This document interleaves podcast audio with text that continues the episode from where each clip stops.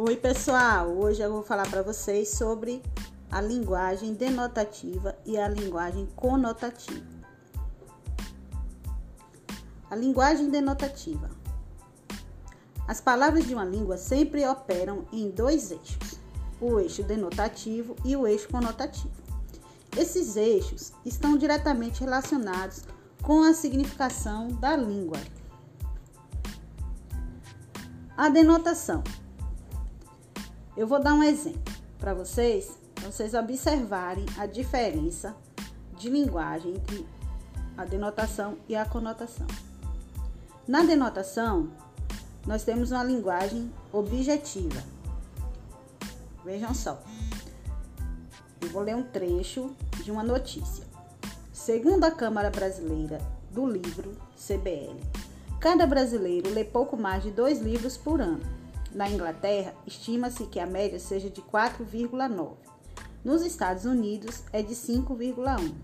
Outro dado preocupante por aqui, o tempo médio dedicado à leitura não passa de 5,5 horas por semana, enquanto na Índia, um país em desenvolvimento cuja situação econômica é semelhante à do Brasil, a média é quase o dobro de 10 horas. O texto que a gente acabou de ouvir tem como finalidade passar uma informação objetiva sobre um acontecimento, no caso, a média de livros lidos no Brasil.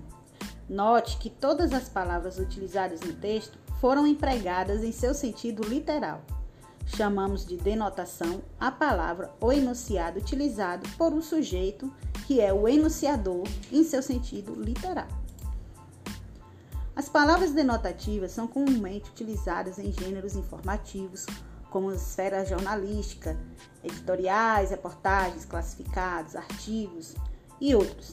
As palavras denotativas também são utilizadas em contextos escolares, como as dissertações, os comunicados escolares e as declarações para todos os fins.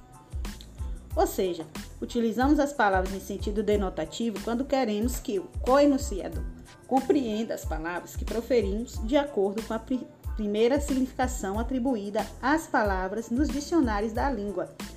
É a palavra, a palavra utilizada com seu sentido mais restrito. Algumas características da linguagem denotativa.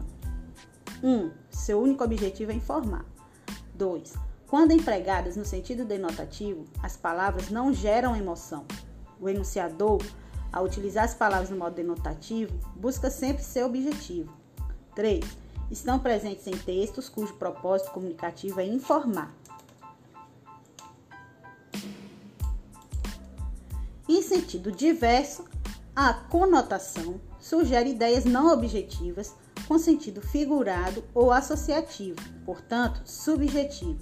Isso quer dizer que um termo conotativo não se refere ao sentido próprio da palavra, mas antes ao sentido abstrato, de natureza às vezes afetiva.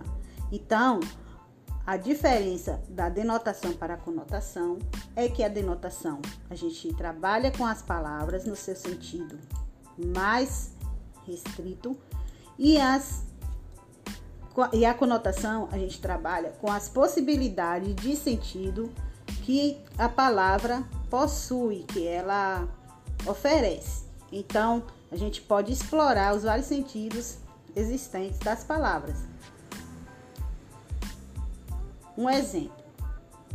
Quando digo estamos devorando o planeta, a gente só consegue compreender que a palavra devorando não faz referência ao ato de comer porque nós, dentro do sistema da língua, é, temos acordos que fazem com que esse desvio de sentido seja compreendido por quem está interagindo na hora da comunicação.